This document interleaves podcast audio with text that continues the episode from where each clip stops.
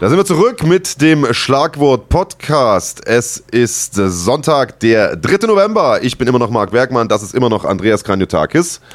Halli, hallo, hallöchen. Und bei uns sitzt nach wie vor Maurice Adorf. Endlich, lieber Maurice. Endlich bin ich da, genau. Ich hatte Bock drauf auf jeden Fall. Ich bin froh, dass ihr mich jetzt eingeladen habt. Ja, lange überfällig. Einer der Kämpfer in Deutschland, die eine ganze Menge Hype hinter sich haben. Das nicht umsonst. Du hast ein paar gute Kämpfer abgeliefert.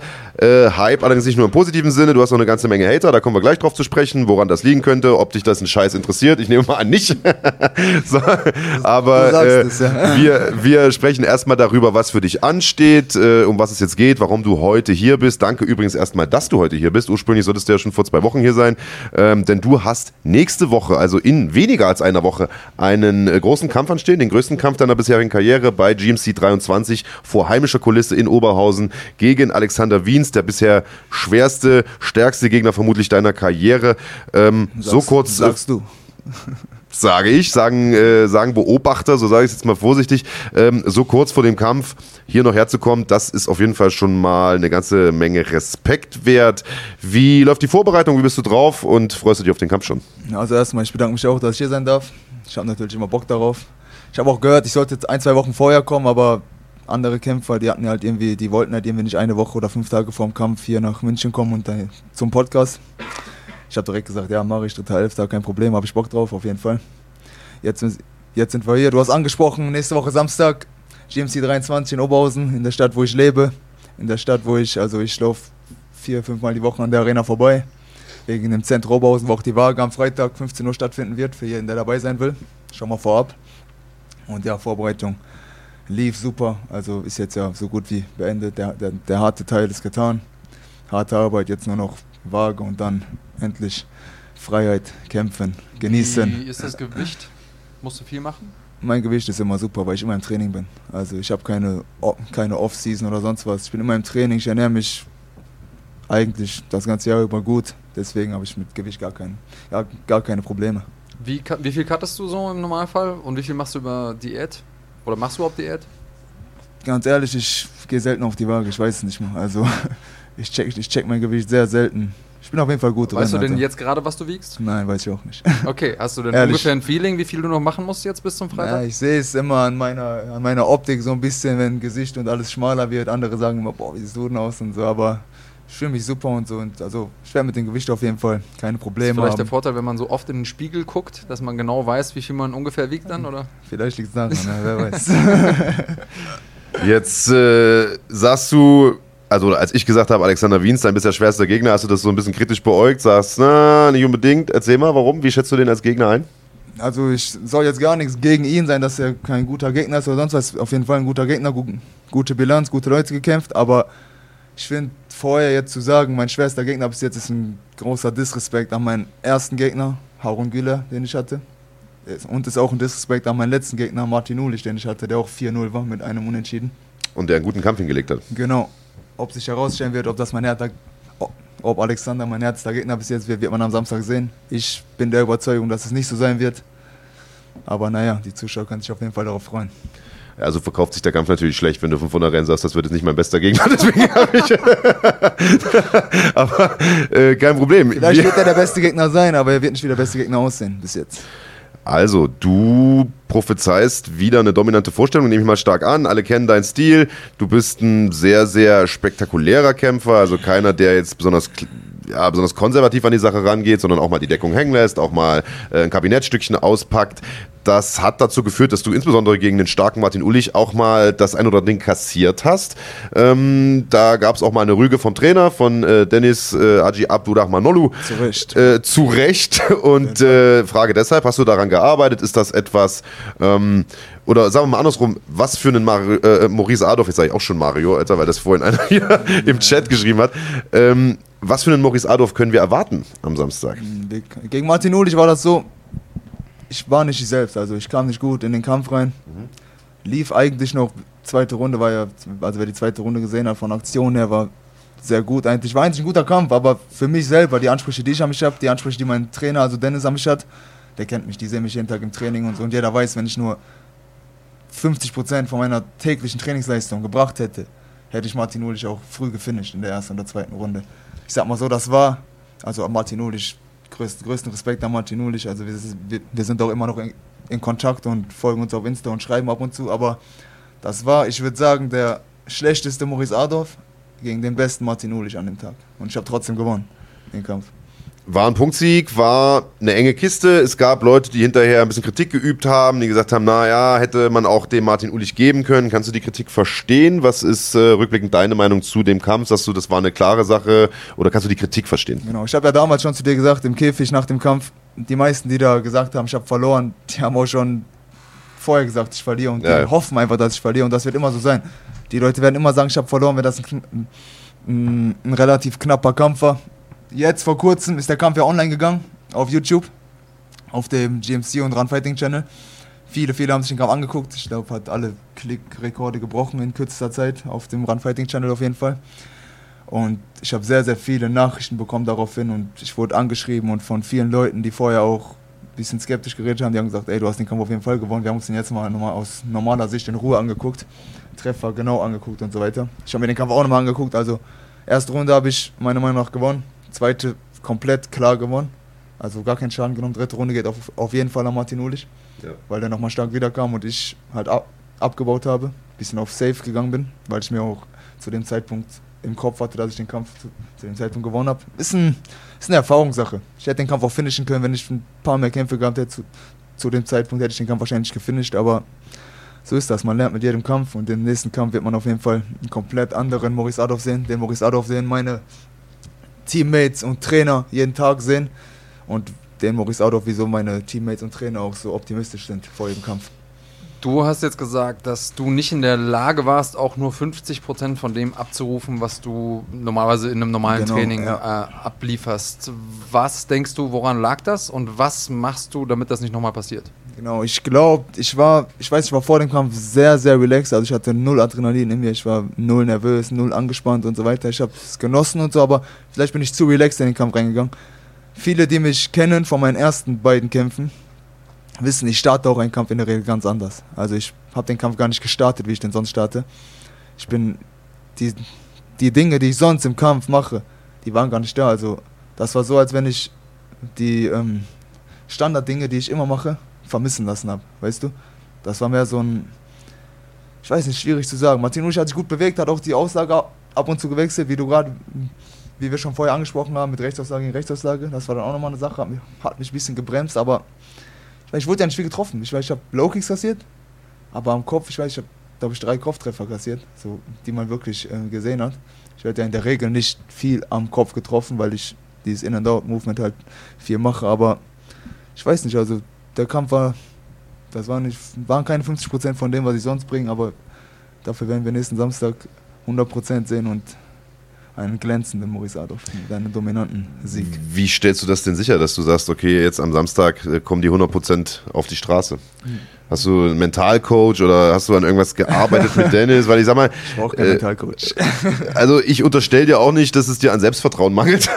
das definitiv Quatsch, nicht. Quatsch. Aber ähm, wenn du sagst, an diesem Samstag äh, wird das nicht passieren, wie, wie kommst du darauf? Ja, also die Vor allein die Vorbereitung jetzt im Vergleich zu der Martin Ulich Vorbereitung, jetzt die Vorbereitung war also ganz anders an die Sache rangegangen, aus ein paar Fehlern gelernt, sehr früh angefangen zu arbeiten, neue Teammates, neue Sparringspartner gehabt und wir sind einfach, also die Chemie auch im Gym ist optimal, also alle arbeiten hart, meine ähm, Teamkollegen Mohamed Chilibi wird ja auch in Oberhausen kämpfen, Kam Guy Beckhoff wird auch in Oberhausen kämpfen, ist jetzt auch bei uns im Fight of Gelsenkirchen.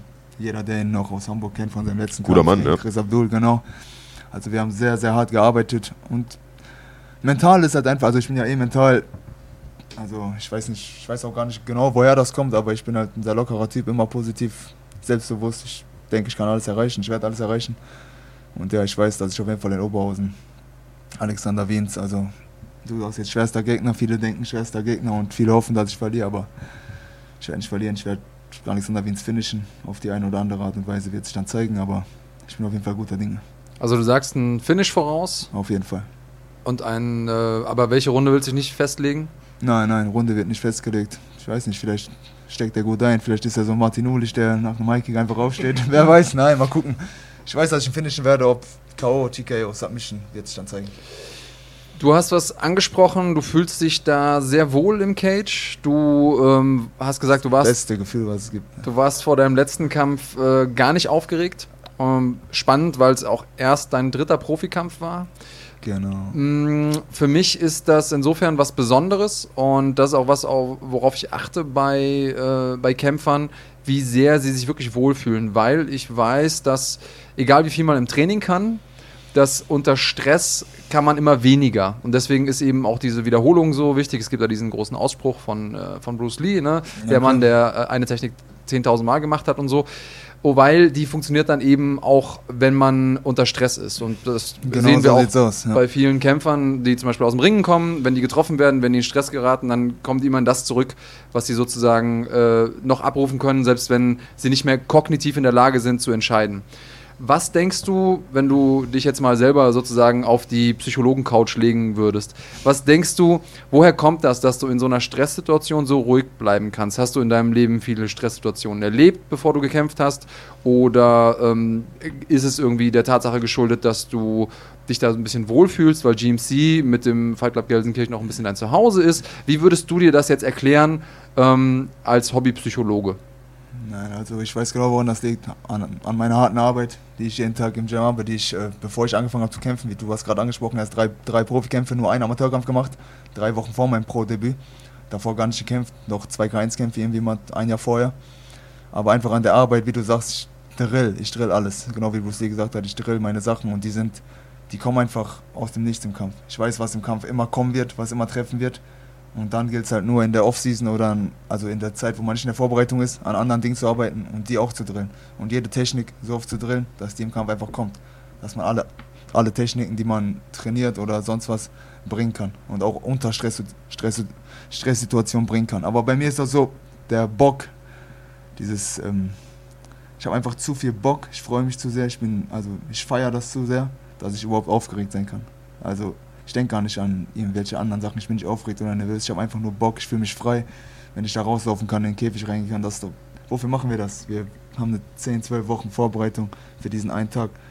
Und viele Kämpfer haben Angst, nicht Angst vor diesem Tag, aber die denken an diesen Tag, die sind nervös, die, äh, die machen sich Kopf und so weiter. Wie, ihr macht euch Kopf, ihr arbeitet jeden Tag hart, ihr gebt euer Leben dafür, geht da raus, genießt das, dass ihr vor so einem Publikum, jetzt in Oberhausen vor allem, keine Ahnung, wie viele Zuschauer da sein werden, 6000 oder so, dass ihr vor so einem Publikum performen dürft und eure beste Seite zeigen dürft. Und das, was man am Ende bekommt, wenn, man, wenn die Hand hochgeht und so, ist das beste Gefühl. Ich glaube, ich kann für jeden Kämpfer sprechen. Es gibt nichts Geileres, als den Sieg zu holen. Da bin ich bei dir und ich bin auch bei dir, wenn du sagst, dass das äh, der Moment ist, für den man ja so lange gearbeitet hat und auf den man so lange hin trainiert hat und so.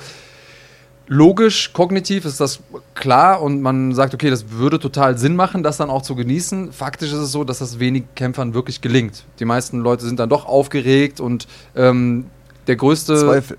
Ja, genau. Der größte Faktor dabei ist, sobald man drüber nachdenkt, was passiert, wenn und zu viel nachdenkt, was ist nach dem Kampf, was ist, wenn ich verliere und so weiter und so fort. Hast du da schon mal drüber nachgedacht? Also im Moment bist du ja noch in dieser Situation, in der irgendwann ja mal jedes aufstrebende Talent war, du bist ungeschlagen. Und das hat ja immer so ein bisschen was, so, was Mythisches. Vielleicht ist er der eine, der unschlagbar ist. Ähm, ja, hast du Keiner Respekt davor? Das sagst du selber schon, keiner ist unschlagbar. Hast du Respekt davor, wenn du das erste Mal verlierst, wie es ist, dann mal als Verlierer nach Hause zu gehen und das erste Mal ins Bett zu gehen und die Augen zuzumachen und zu wissen, so, okay, warte, jetzt habe ich gerade verloren? Ich- Oder es lässt sich das kalt? Ich kriege die Frage oft gestellt, was wenn?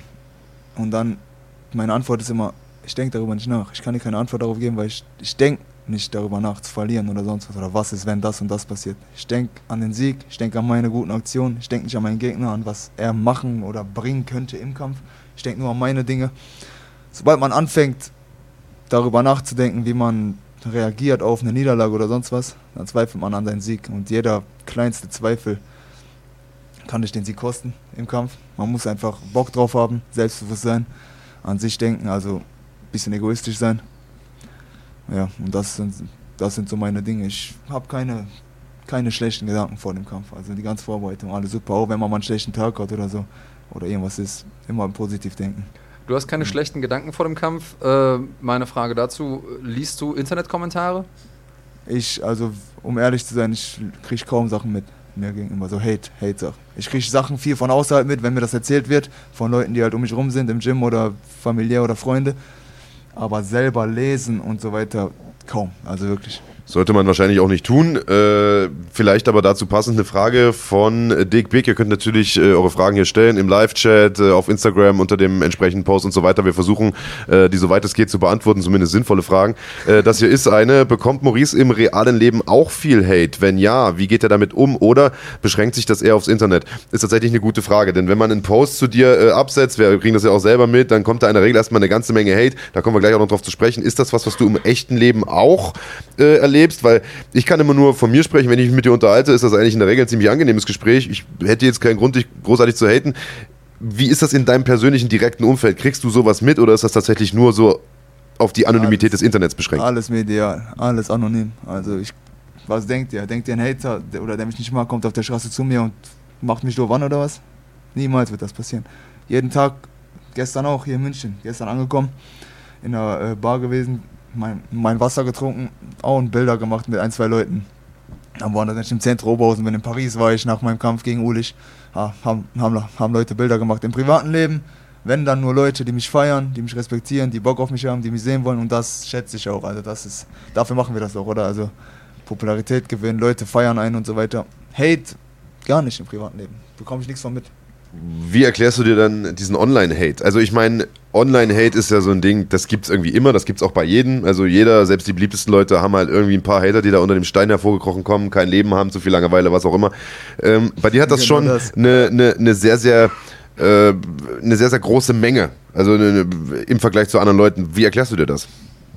Ja, wie, wie du schon sagst, das ist alles online. Leute können viel schreiben im Internet, kommentieren oder aber ich verstehe es nicht. Also ich könnte niemals könnte ich auch nur eine Sekunde in meinem Leben damit verschwenden, eine andere Person schlecht zu machen. Ja. Ich, ich, ähm, ich feiere andere Leute. Ich kann andere Leute feiern. Ich kann sagen, boah, geil, der hat gewonnen oder geil. Aber ich kann nicht, ich, kann, ich könnte mich auch niemals über eine Niederlage von egal welchen Kämpfer, auch wenn ich mit diesem Kämpfer nicht gut bin oder Stress mit diesem Kämpfer habe oder irgendwas oder sei es im Fußball oder sonst was.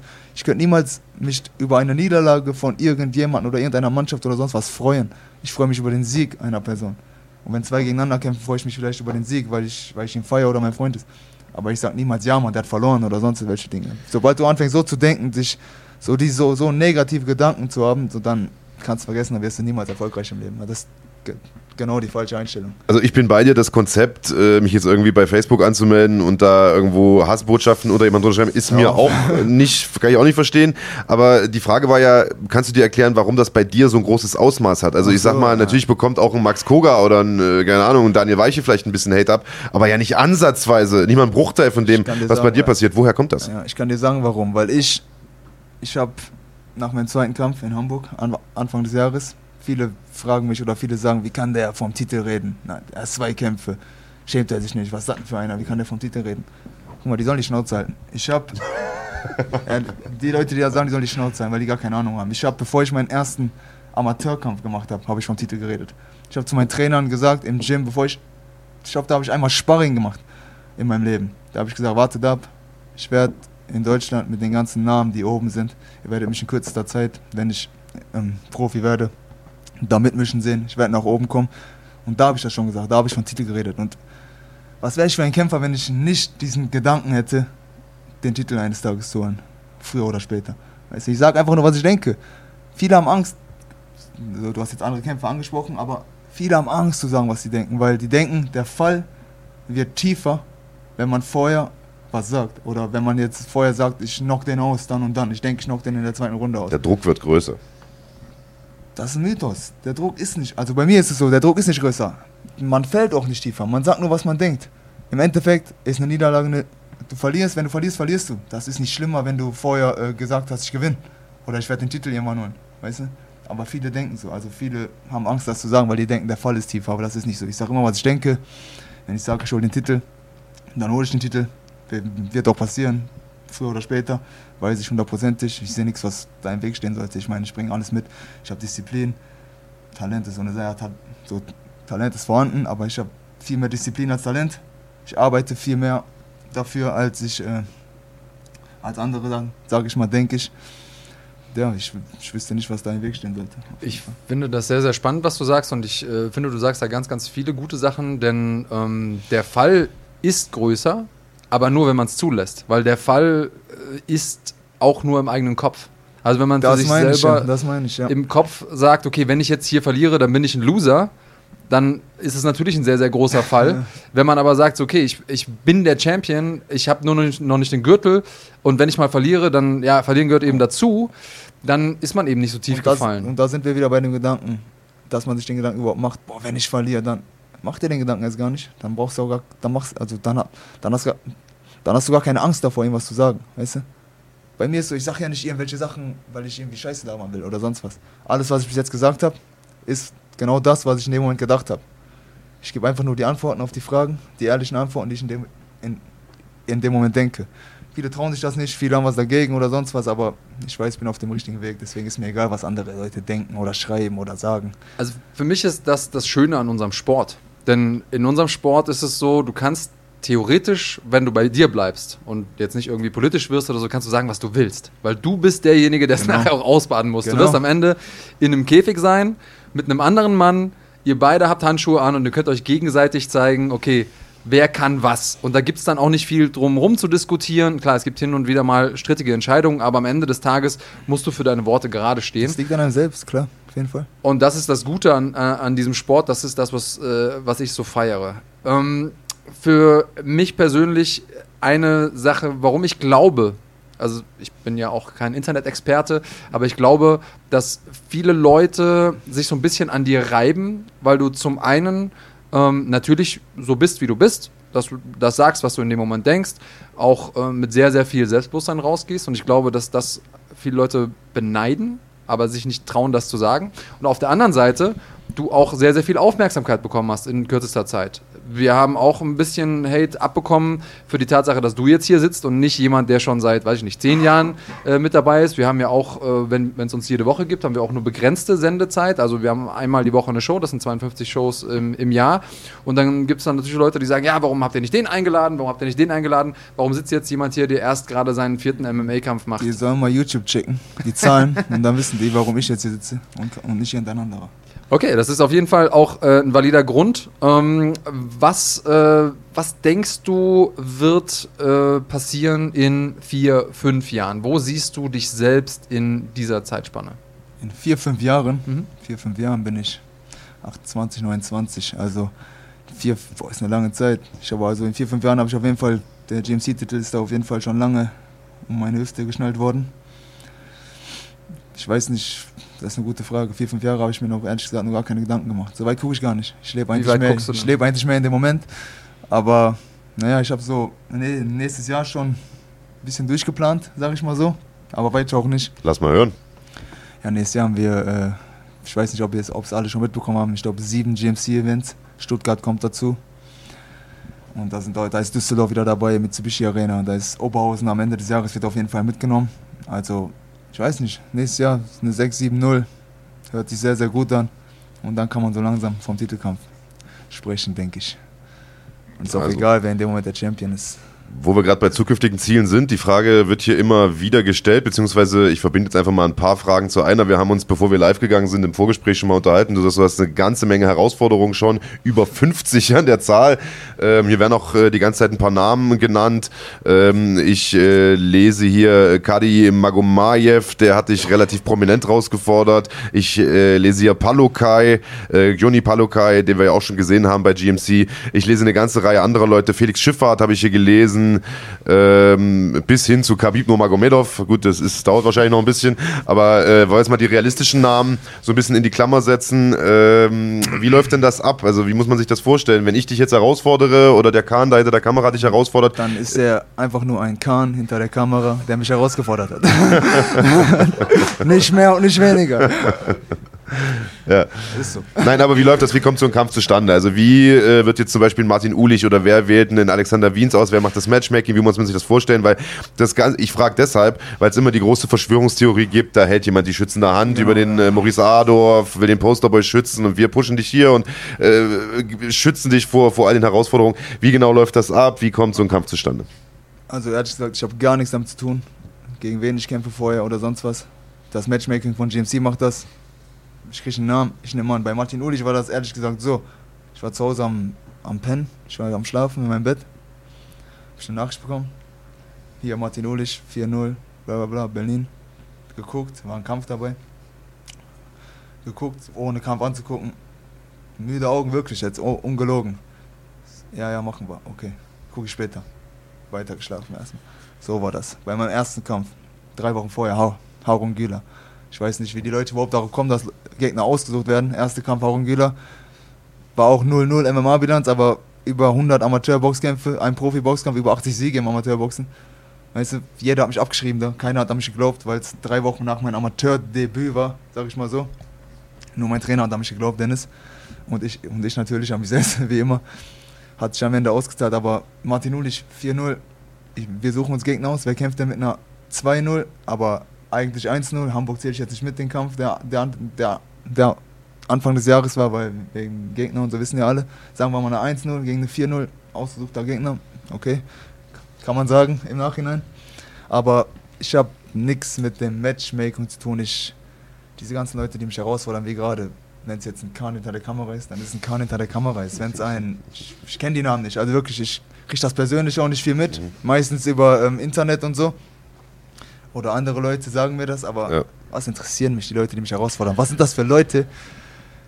Ich könnte niemals andere Kämpfer so, so krass herausfordern, so verkrampft herausfordern, die nicht den Titel haben.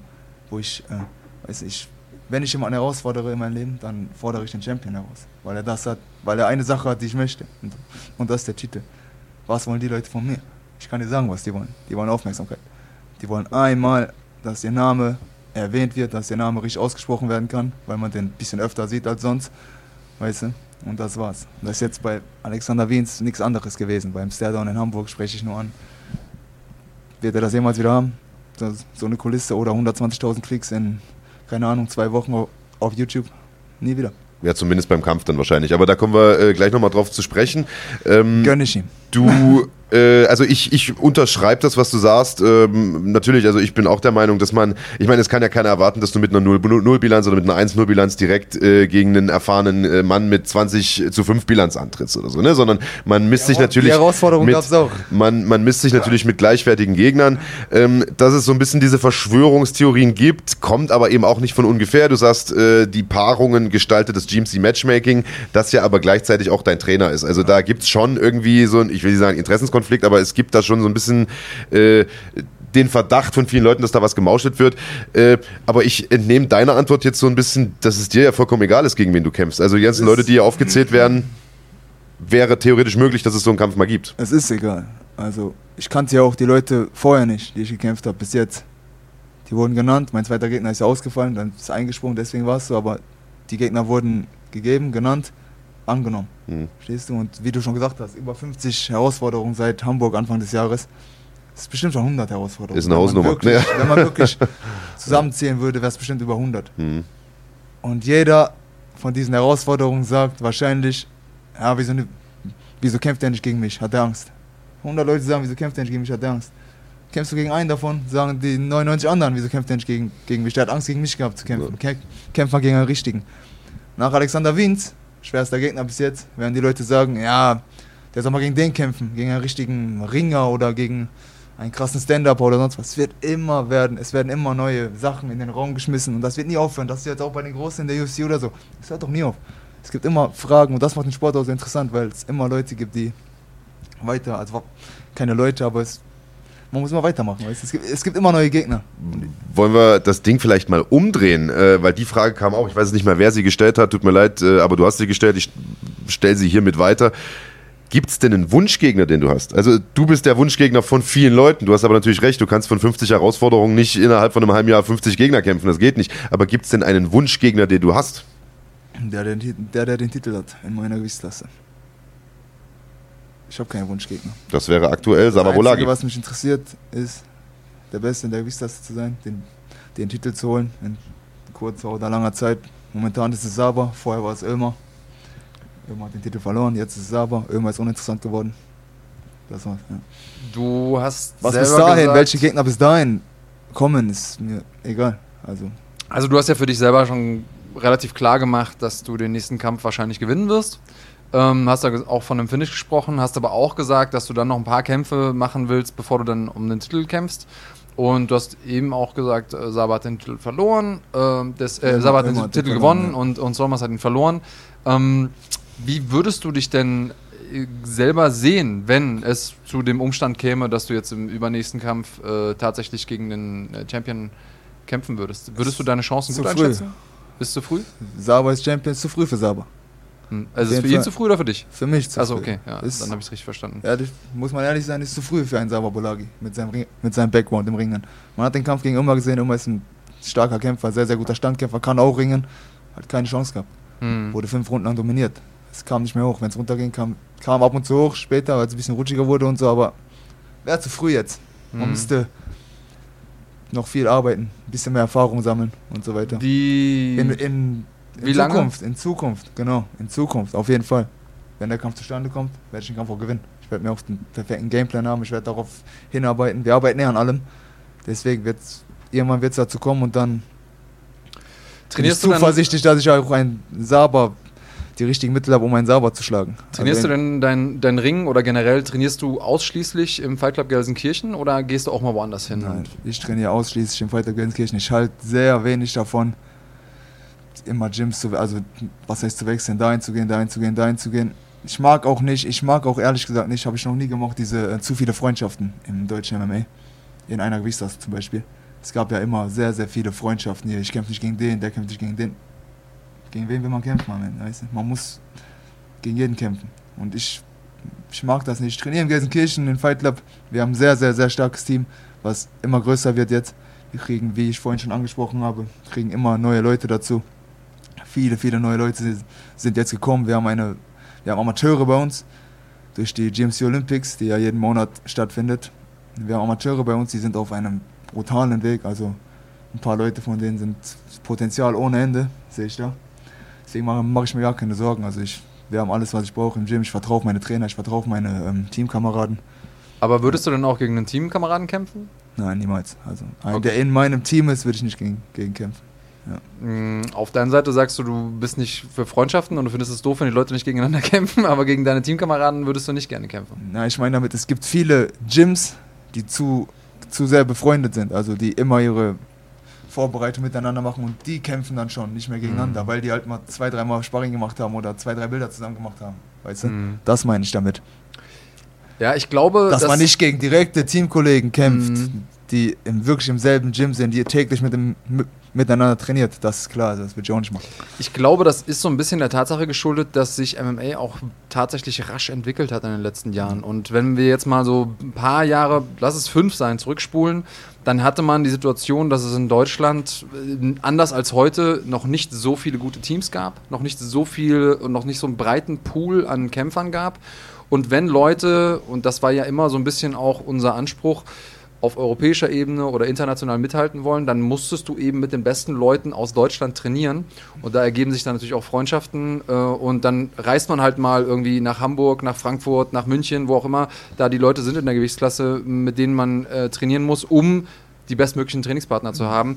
Und das wird sich auch in Zukunft wahrscheinlich ein bisschen verändern, weil mittlerweile ähm, haben wir gute Teams, die auch in sich geschlossen als autarkes System gute Kämpfer hervorbringen können, ohne dass man eben ins Ausland geht zum Training oder wie auch immer. Also mir fallen das UFD-Gym ein, ähm, das MMA Spirit, äh, die Planet Eater aus Balingen.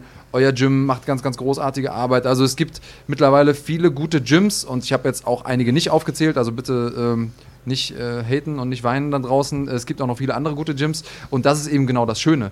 Und das gab es aber, sag ich mal, vor fünf Jahren, vor sieben Jahren noch nicht so, so stark. Und ähm, auch das ist natürlich was, was äh, den Sport ein bisschen bereichert, weil dadurch auch mehr Matchups möglich sind, sag ich mal. Ich kann gut nachvollziehen, wenn jemand sagt, hey, der hat mich für meine letzten beiden Schlachten mit vorbereitet, der hat mit mir äh, zusammen gelitten und geschwitzt und geblutet und jetzt will ich ihm aber auch nicht den Traum zerstören, weil das ist ja auch immer was, was beim MMA anders ist als jetzt im, im Fußball oder beim 100-Meter-Lauf eine Niederlage kann schon echt, echt schmerzlich sein und auch einen großen ähm, Nachteil bringen für die Karriere des anderen. Ja. Ja, du hast schon angesprochen, wenn du wirklich international kämpfst oder einen Vertrag, wirklich einen Vertrag irgendwo international hast und du weißt, du kämpfst die nächste Zeit erstmal international, bereite dich mit, in Deutschland mit egal wem vor ab und zu, aber sagt dann im Nachhinein nicht, ich kämpfe nicht gegen den, weil wir zusammen trainiert haben. Das macht das kaputt, finde ich, weißt du. Wenn man jetzt ab und zu sich vorbereitet, aber dann in weiterer Zukunft oder so gegeneinander vielleicht eventuell kämpfen sollte, dann kämpft. Aber nicht gegen direkte Teamkollegen, die wirklich von Anfang an direkte Teamkollegen sind. Hm. Und ich, ich, ich, bin halt so, ist meine Meinung. Ich, ich bin, ich habe gegen niemanden was. Ich gönne jedem Kämpfer aus Deutschland alles, dass er international komplett aufräumt. Von mir aus sollen jetzt Leute gesigned werden von keine Ahnung welcher Organisation. Ich gönne denen, genauso wie ich ein Nasrat ist in der UFC, ein David Zawada ist in der UFC. Ich gönne den Jungs, die sind brutale Kämpfer, starke Leute und so. Deswegen, ich könnte niemals irgendjemanden nicht gönnen, aber ich bin nicht so für Freundschaften im engen Kreis hier, so in derselben Gewichtsklasse. Ich finde, das macht viel, äh, das, das nimmt viel, viele potenzielle Matchups, auf jeden Fall. Ist sicherlich nicht verkehrt. Ähm, jetzt haben wir ein paar Mal schon über das ganze Thema Hate gesprochen und so weiter. Ich glaube, einer der Gründe, warum das alles immer so ein bisschen über dich einbricht und auf der anderen Seite aber auch einer der Gründe, warum du relativ zeitig sehr, sehr viel äh, ja, virale Power hattest im Internet, ist die Tatsache, dass du in deinen ersten Kampf, ersten 1 bis 2 Kämpfen so ein bisschen diesen McGregor-Film gefahren bist. Das äh, ist eine Sache, hast du selbst schon gesagt, das willst du eigentlich gar nicht mehr haben, willst dich so ein bisschen da rausarbeiten aus dieser Nische. Bist du auch dabei, bin ich der Meinung. Ich finde heutzutage siehst du eher aus wie äh, der, der Bruder von Capital Bra als, als wie Conor McGregor. Aber das ist so eine Sache. Das ist, das ist aber äh, so eine Sache, die tatsächlich äh, immer noch rausgeholt wird. Also ich schaue jetzt hier, ich überfliege die Kommentare einfach nur, es sind so viele, ich kann gar nicht alle vorlesen. Das ist immer noch so ein bisschen ein Thema. Geht dir das auf den Sack, dass das immer noch rausgeholt wird aus der Schublade? Ich meine, ich hol's ja jetzt selbst raus. Äh, oder ist das was, was du verstehen kannst? Ist es was, was du verstehen kannst, dass die Leute das annervt? Erzähl mal so ein bisschen. Nein, geht mir gar nicht auf den Sack, also stört mich null. Du hast es auch jetzt erwähnt, ist nicht schlimm. So, natürlich. Ähm, man hat gesehen im, an meinem Kampfstil und so, auch in meinen ersten Kämpfen, ähnelt natürlich. Hab mir Absolut. auch viel abgeguckt von McGregor oder Wonderboy. Also Es gibt ja auch schlechtere, mit denen man sich vergleichen kann. Ja, Also wenn du jetzt genau, kämpfen würdest wie genau. Derrick Lewis, würde ich mir Sorgen machen. Aber äh, was, was juckt mich das, ob die Leute, irgendwelche Leute mich damit vergleichen? Natürlich so viel Hate, die vergleichen das immer, die haten, genau viele haten mich auch nur aus dem Grund, weil die McGregor haten, weißt du, und dann ziehen die ja so auf mich rüber und so, aber ich bin ja nicht einer, ich sag ja nicht, äh, McGregor hier, alles was der macht ist geil, be- so ist das Beste. Ich orientiere mich nur an McGregors, ähm, wie er gekämpft hat zu seiner Primetime bis zum Alvarez-Kampf und da kann man absolut nichts gegen sagen, dass dieser Mann nicht einfach ein heftiger Kämpfer ist. Weißt du? Was er so privat und so macht, soll er machen, was er will, juckt mich nicht. Feier ich auch nicht, interessiert mich auch nicht, habe ich nichts mit zu tun. wäre jetzt meine nächste Frage gewesen. Also in der letzten Zeit hat man McGregor ja leider eher, sagen wir mal, in negativen Schlagzeilen erlebt, alte Männer in der Bar und ne, was, was hältst du davon? Wie stehst du zu solchen Sachen? Verfolgst du das? Oder? Ich krieg, ich krieg, so, ich krieg natürlich alles mit. Scheiß Aktion, muss nicht sein. So, aber ich befasse mich nicht mit sowas viel. Also viele sprechen mich drauf an und wenn ich anfange, mich mit solchen Dingen zu befassen, was ein McGregor in einer Bar mit irgendeinem irgendein Mann macht oder ob da eine Scheibe eingesch eingeschmissen wird oder ob keine Ahnung was passiert, dann das sind Gedanken, die haben gar keinen Platz hier, weil ich denke viel zu sehr an meine eigenen Dinge, an mein Training. Ich bin 24-7 mit meinem Kopf bei meinen eigenen Sachen, um mich zu verbessern. Hast du manchmal das Gefühl, dass du dich ein bisschen für die Verfehlungen von McGregor rechtfertigen musst? Weil so kommt es mir manchmal vor, weißt du? Nein. Ich rechtfertige mich auch für gar nichts. Ich könnte jetzt auch hier sitzen und sagen, na, McGregor, ey, fuck mich voll ab, die soll mal aufhören. Aber ist nicht so, juckt mich nicht so. Ist, ist krasser Kämpfer, vergleich mich mit dem, ja. Ich mache irgendwas richtig dann. Ich kämpfe spe äh, ich kämpf spektakulär. Jeder, guck mal, jeder MMA-Fan, ob er McGregor hasst oder also persönlich, was er, was er macht, hasst oder sonst was. Wenn ein McGregor-Kampf ansteht, oder veröffentlicht wird, wie jetzt in der letzten Pressekonferenz in Moskau, irgendwas mit Januar, 18. Januar kämpfe ich. Egal welcher MMA-Fan, ob er ihn hasst oder sonst was, guckt diesen Kampf. Jeder, der sich, sogar die, die sich nicht mehr für, also nicht für MMA interessieren, wirklich guckt diesen Kampf. Also, und darum geht's.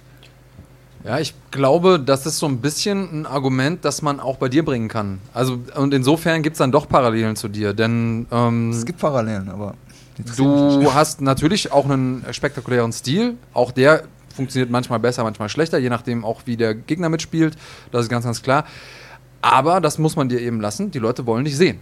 Und das ist klar, auch wenn du in Anführungsstrichen jetzt erst deinen vierten Profikampf machst und auch wenn du erst äh, relativ kurz im, im, im Sport dabei bist, aktiv, die Leute wollen dich sehen. Und das ist äh, eine Sache, die kann man nicht wegdiskutieren. Aus welchem Grund die dich sehen wollen, lassen wir jetzt mal dahingestellt. Und das ist erstmal was, was ich positiv finde. Ich weiß noch, dass ich mich extrem aufgeregt habe damals, als Brock Lesnar in die UFC gekommen ist. Da habe ich ähm, das als sehr unfair empfunden, den Leuten, die es lange, lange versucht haben, in die UFC zu kommen, die äh, ja eine ganze Karriere gemacht haben, teilweise zehn Jahre Kämpfe absolviert und dann nicht in die UFC kommen und dann Brock Lesnar mit einem Kampf irgendwo in Japan gegen einen hoffnungslosen Vogel ähm, dann in die UFC und dann quasi relativ direkt auch um den Titel gekämpft.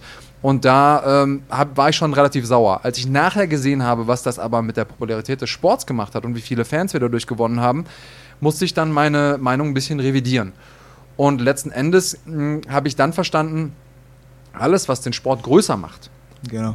ist erstmal per se für mich eine gute Sache. Wie er größer wird und ob das dann der Weg ist, den wir auch beibehalten, wenn äh, der Sport einmal eine gewisse Größe hat. Also Conor McGregor ist auch so ein Typ. Ähm, ich ich feiere ihn für das, was er sportlich geleistet hat, klar. Aber es gibt ganz viele Sachen, die ich, die ich nicht an ihm feiere. Insofern, ähm, wenn wir jetzt mal das Phänomen Adorf beschreiben wollen, ist es auf jeden Fall eins, das dem Sport bislang gut getan hat, weil es eben Aufmerksamkeit gebracht hat. Ähm, für, für mich eine Sache, die ich raushöre, ist einmal, dass du ein sehr, sehr analytischer Typ bist. Also ich habe das Gefühl, dass du sowohl Kämpfe als auch das Ganze außenrum, das ganze mentale Spiel und so sehr, sehr analytisch angehst. Das ist was, was vielleicht auch viele Leute überrascht, was mich auch ein bisschen überrascht hat, als ich dich noch nicht kannte. Ähm, und dass du ein extremer Fan bist des Sports. Das ist äh, ganz, ganz klar. Wie Größter hast Fan, du ja. denn das erste Mal Kontakt bekommen zum Sport? Wie hast du das erste Mal davon erfahren, dass es sowas wie MMA überhaupt gibt? Ja, lass mich noch mal kurz auf das, was du gerade wegen den äh, Fans und so, auch, ah, also wegen, wegen der Popularität, du hast ja angesprochen, wieso sind wir denn jetzt mit MMA in Deutschland auch an dem Punkt, wo wir jetzt sind, dass das so steigend nach oben geht? Guck mal, die Veranstaltungen zuschauermäßig und was weiß ich, Gagen, egal was. Oder in den USA, allgemein auf der ganzen Welt MMA. Wieso, wieso ist das so geworden? Wegen Leuten wie Conor McGregor oder anderen, die halt herausgestochen sind. Ronda Rousey, Ronda Brock Rousey, Lesnar. ja. Ja. Es gibt viele davon.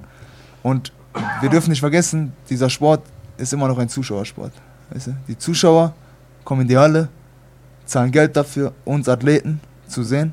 Also die kommen in die Halle, um uns zu sehen. Und die wollen entertained werden.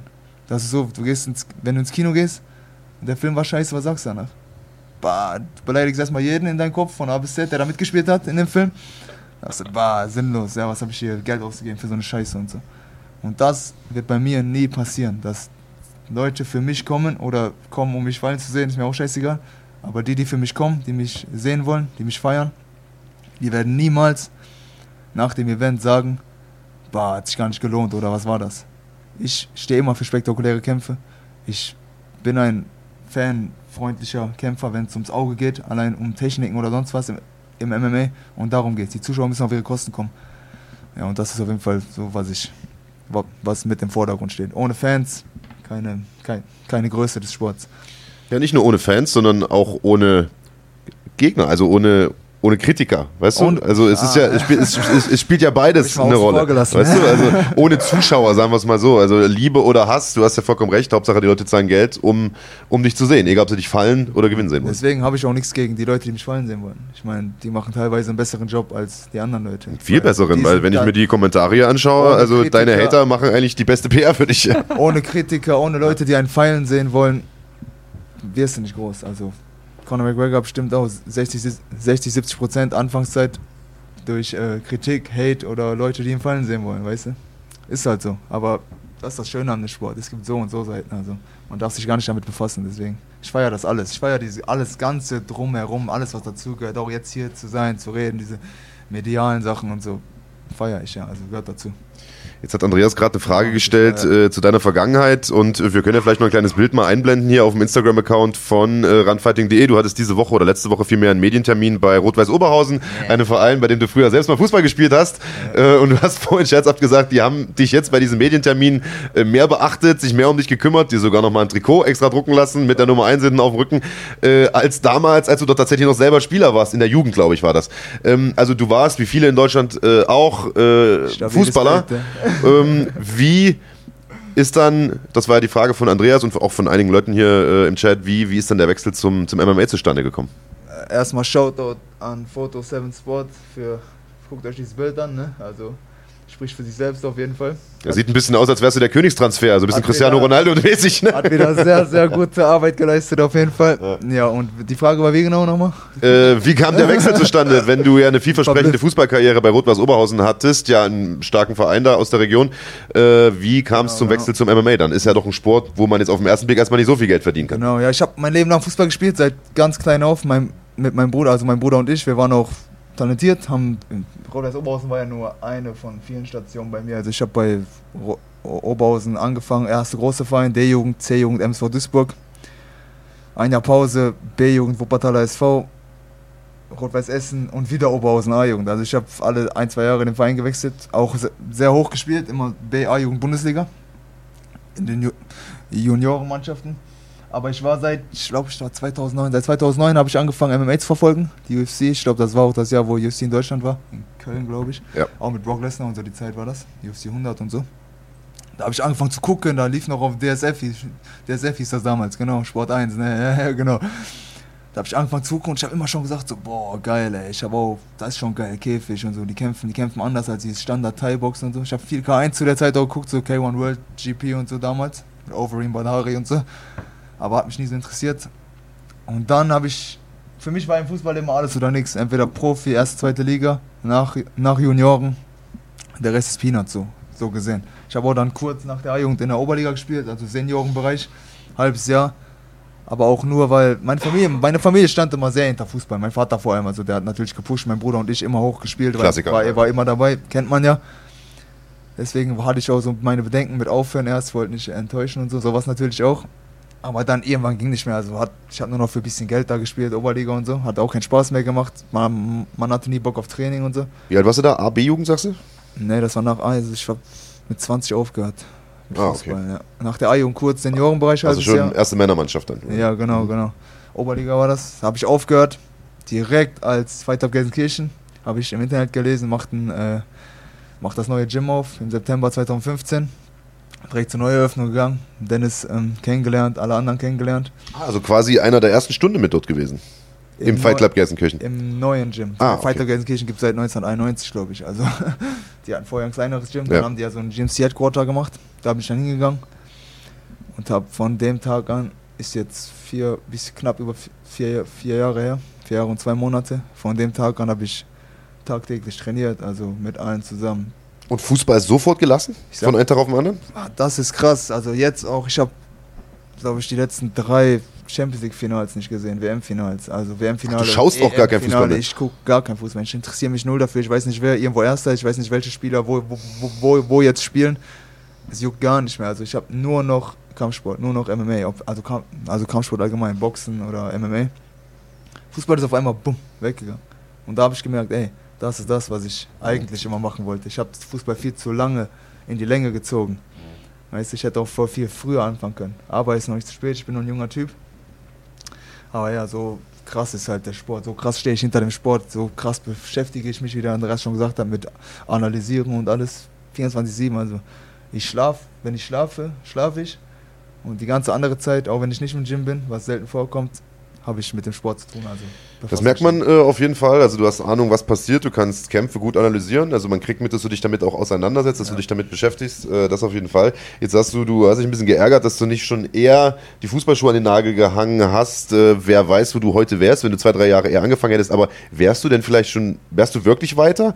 Oder wäre das gar nicht so ein großer Vorteil gewesen? Denn es, meine. Theorie wäre, Man- vielleicht bist du ja auch genau zur richtigen Zeit da reingerutscht, denn äh, genau zu der Zeit ist MMA ja endlich ein bisschen Genau, gewachsen, ein bisschen genau. größer geworden. Auch Genau, man weiß es wirklich nicht. Wenn ich eher angefangen hätte, ich denke, ich hätte, ich habe immer so die traditionellen Sachen gefeiert, so Karate, Taekwondo und so. Ich denke, ich hätte mit sowas angefangen. Karate vor allem habe ich sehr, sehr gefeiert. Aber man weiß natürlich nicht, ob ich überhaupt den Kopf, wenn ich früher angefangen hätte, den Kopf über die ganze Zeit gehabt hätte, wie den ich jetzt habe, dieses mentale Ding. Vielleicht hätte ich angefangen, zwei, drei Jahre und dann aufgehört und wieder Fußball gespielt, wer weiß. Deswegen, ich bin eigentlich sehr, sehr zufrieden und finde sehr gut, wie es gelaufen ist bis jetzt. Ich bin noch jung, ich habe mit 20 angefangen mit Kampfsport, bin jetzt 24 und äh, also ich kann mich nicht beklagen, alles läuft super auf jeden Fall. Ja. Wie würdest du den Unterschied beschreiben zwischen dem Fußballtraining und dem Training, das du jetzt im MMA absolvierst? Ja, sehr, sehr gut, sehr, sehr gute Frage. Dabei Danke. ich habe das vielen erzählt. Ich, ich habe das vielen erzählt. Im Fußball ist es, ist es diese Sache. Als Vergleich, also ich war jetzt in der A-Jugend bei, bei Rot-Weiß Oberhausen. Bundesliga ist natürlich höchste Liga, die man spielen kann. Spielst nur gegen Schalke Dortmund und sowas, also die hohen Vereine. Aber angenommen, ich bin auf dem Weg zum Training, ein, ein Kollege ruf, ru- ruft mich an und sagt, ey, hast du Bock, wir gehen dahin, dahin, dahin. Und meine Antwort war im Fußball immer, boah, krass und so, aber ey, ich hab Training und ich muss dahin, wenn ich nicht gehe, Wochenende, ich spiele nicht oder Trainer fuckt ab oder irgendwas.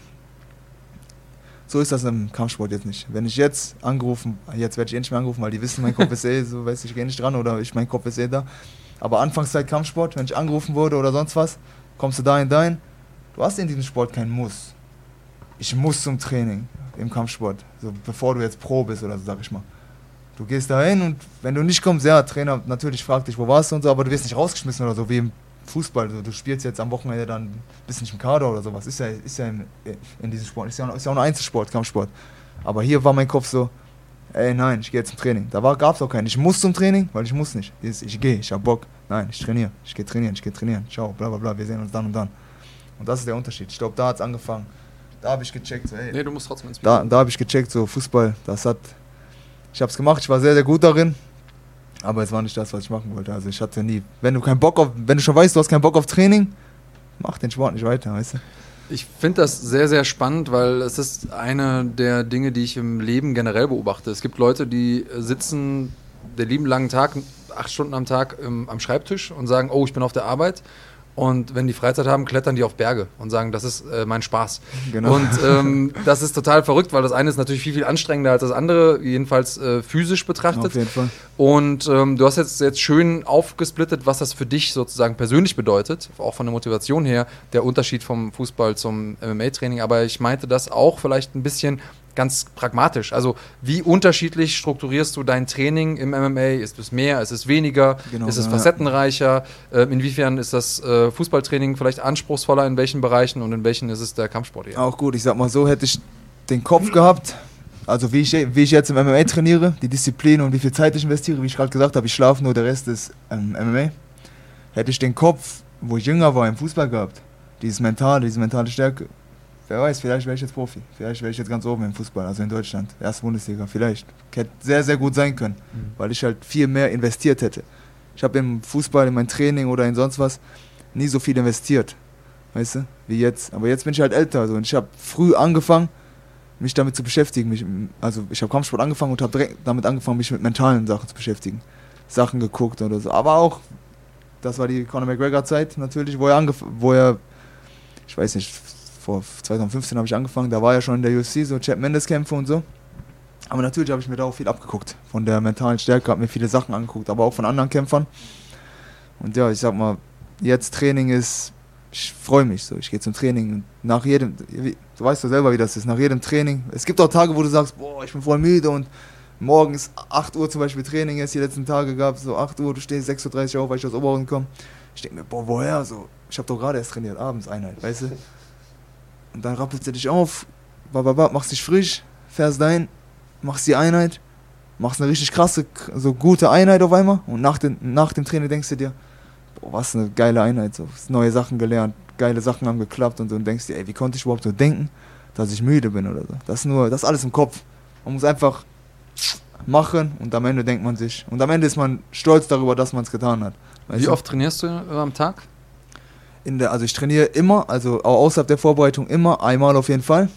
Nimm mir dann Zeit für mich so ein bisschen an neuen Sachen zu arbeiten. In der Off-Season sage ich jetzt mal. Vorbereitung ist ja mehr dafür da, fit zu werden und an, an Sachen zu feilen, zu drillen und so weiter. Ja, nicht um neue Sachen zu lernen. Genau, genau, genau. Aber in der Vor also jetzt Vorbereitung wird zweimal auf jeden Fall, jeden Tag. Also sechs bis sieben Mal die Woche. Manchmal machen wir so einen Off-Day. Aber manchmal hauen wir auch eine dritte Einheit mit rein. Also morgens fahre ich fahre von Oberhausen 9 Uhr, 8, äh, 9 Uhr los nach Gelsenkirchen und bin halt um, abends um 10, halb elf wieder in, in Oberhausen. Also du bleibst die ganze Zeit in ich bleibe Gelsenkirchen. auch im Gym, genau. Ich finde es spannend, du ähm, hast gesagt, ich beschäftige mich die ganze Zeit jetzt mit Kampfsport, nachdem ich aufgehört habe mit, äh, mit Fußball, aber MMA, Boxen, Grappling hast du jetzt gar nicht so genannt. Ähm, in, ich ich gucke keine, also ich bin ehrlich, Mhm. ich grappling, ich grapple viel. Ich, ich gucke mir auch viel ab und so, aber ich gucke jetzt keine, ähm, ich gucke keine Ringerturniere oder Grappling-Kämpfe. Okay. Also das Nur, nur Sport- so Gi- im Gi und so, so Sachen gucke ich mir nicht an. Also nur Kämpfe.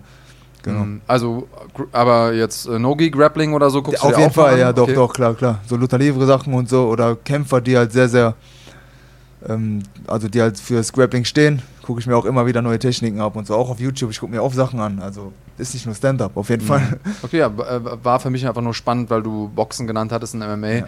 und dein Stil ja auch sehr striking-lastig Genau, ist, ja. um zu Ich wissen, bin okay, Striker, ich werde immer ein Striker bleiben. Also das- das wird sich nie ändern. aber du machst deine Hausaufgaben. Aber ich, also. wir machen im Fighter Gelsenkirchen alle unsere Hausaufgaben, da könnt ihr euch auf jeden Fall drauf verlassen. Von A bis Z. Ja, lass uns mal ein bisschen auf die Zuschauerfragen vielleicht noch eingehen, denn Ja. wir haben noch eine ganze Menge. Vielleicht mal weg auch vom Live-Chat, da wiederholen sich viele Sachen. Vielleicht mal hin zur Instagram-Seite. Dort könnt ihr natürlich auch Fragen stellen. Zu jedem Gast gibt es einen Post ein paar Tage vorher. Könnt auch Und folgen, falls ihr es noch nicht tut. Das könnt ihr natürlich auch machen. Also sein Instagram-Handle hatten wir ja schon eingeblendet. mmmaurice1, ne? MMA. M, M Maurice.1, also Doppel M am Anfang. Ja. Genau. Und Ja, da ähm, haben wir die ersten Fragen. Ja, schönes Bild auf jeden Fall. Shoutouts an Seven Sports. Die äh, fleißig die besten Bilder immer macht.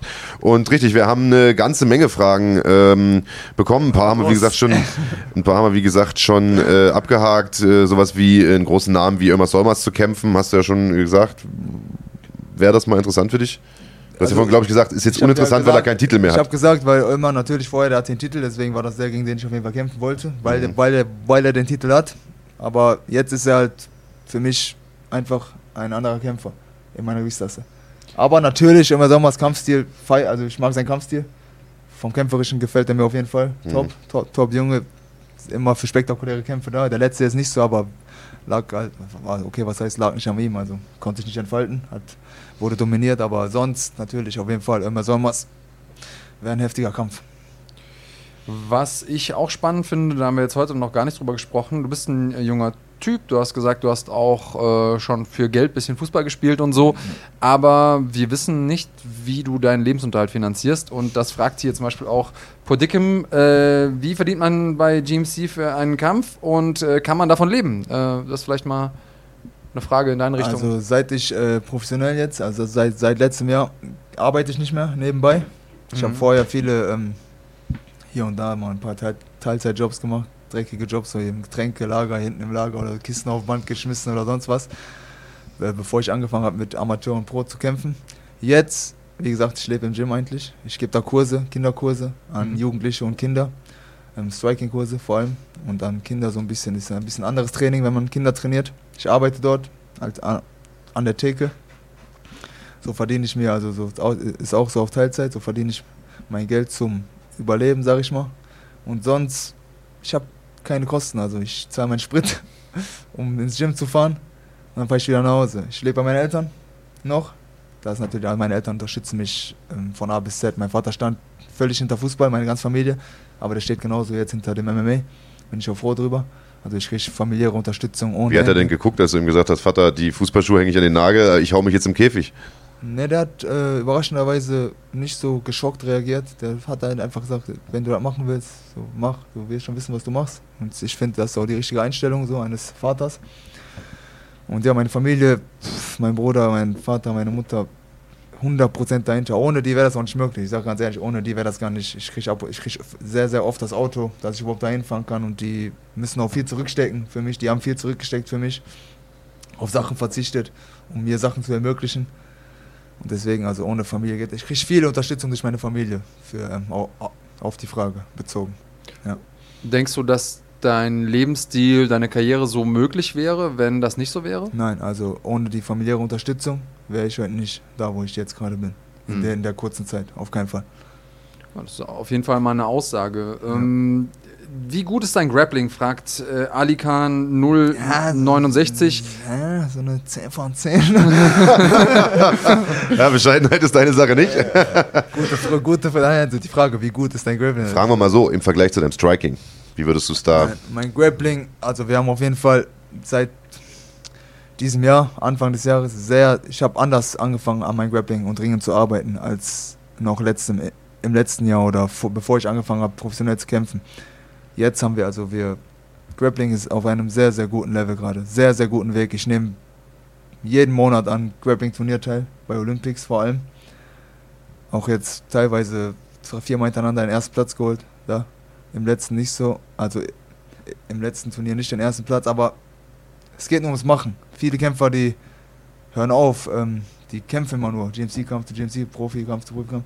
Aber ich finde, man muss zwischendurch auch an Sachen arbeiten. Man kann immer einen Boxkampf machen, man kann immer grappeln, man kann da ein bisschen ringen, man kann keinen Kampf machen oder irgendwas.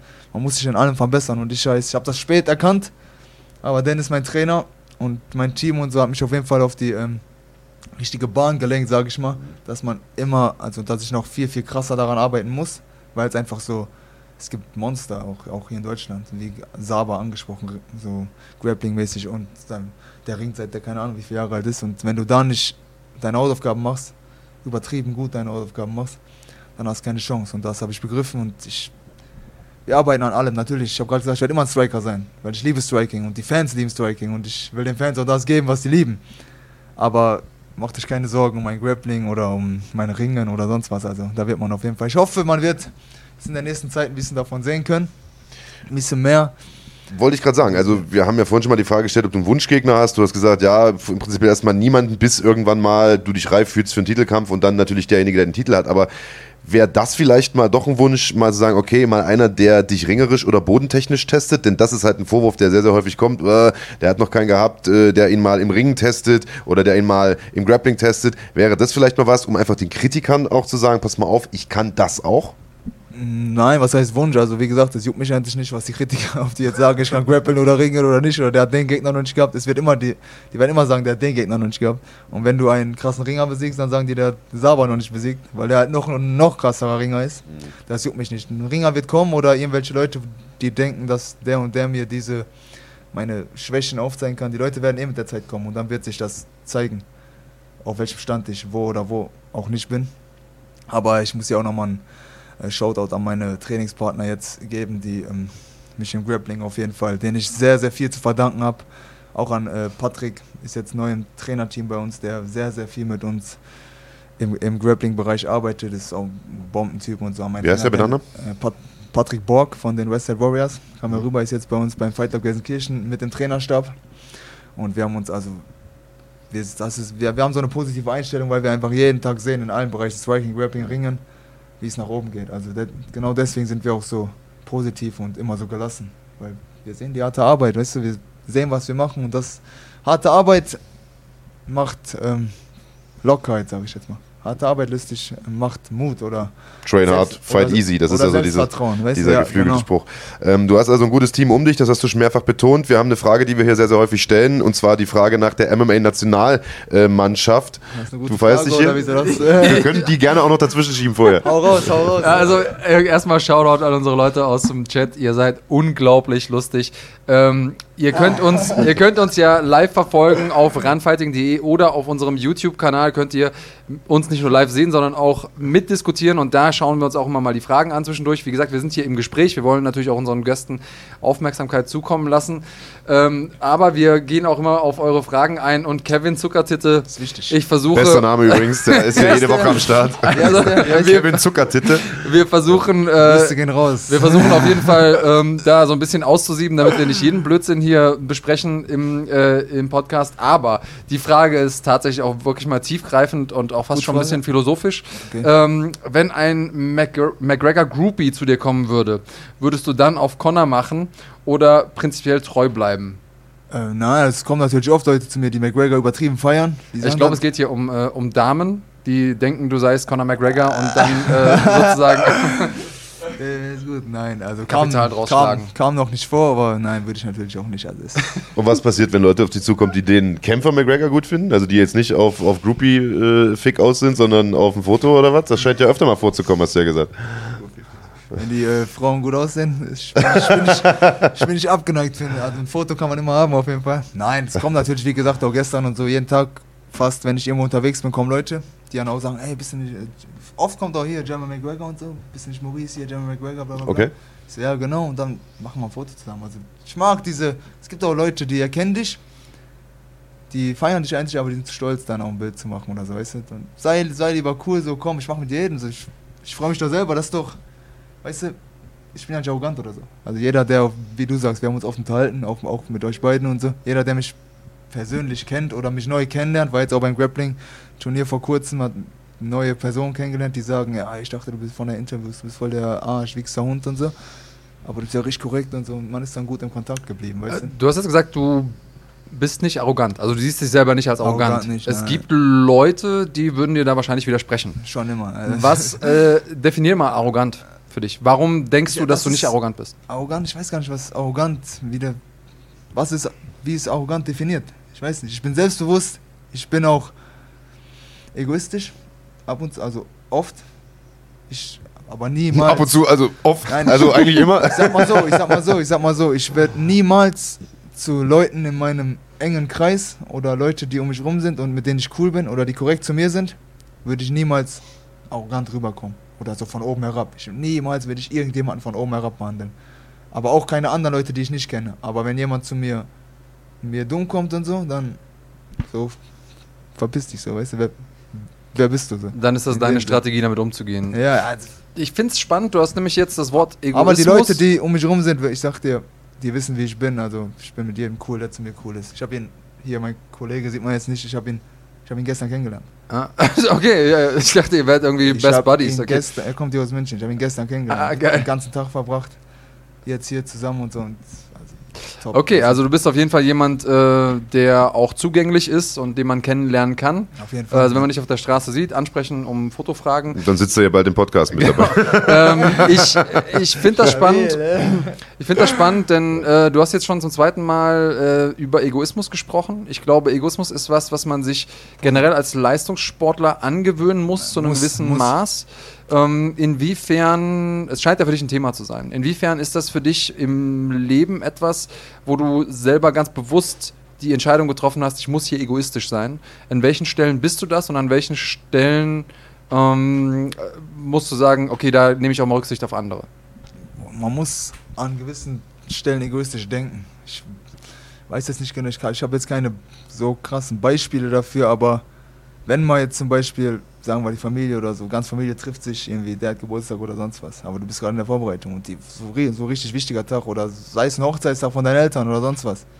Wenn du, wenn ich in der Vorbereitung bin, ich habe mein Training, dann gehe ich zum Training, so, weißt du, dann muss man, so, so, dann hat das Priorität. Das ist auch egoistisches Denken dann in dem Moment, aber mir würde es nie einer übel nehmen in dem Moment. Das ist positives, egoistisches Denken, weil die wissen, ich mache das, also das ist für eine gute Sache, weißt du. Das hat halt Ja, die, Priorität Fam die Familie gewöhnt sich irgendwann dran. Mein Cousin hat auch nächste Woche 40. Geburtstag. Hey Thomas, schöne Grüße an der Stelle. Ähm, ich kann nicht dabei sein, denn unter anderem der junge Mann hier kämpft und da ähm, muss ich am Start sein.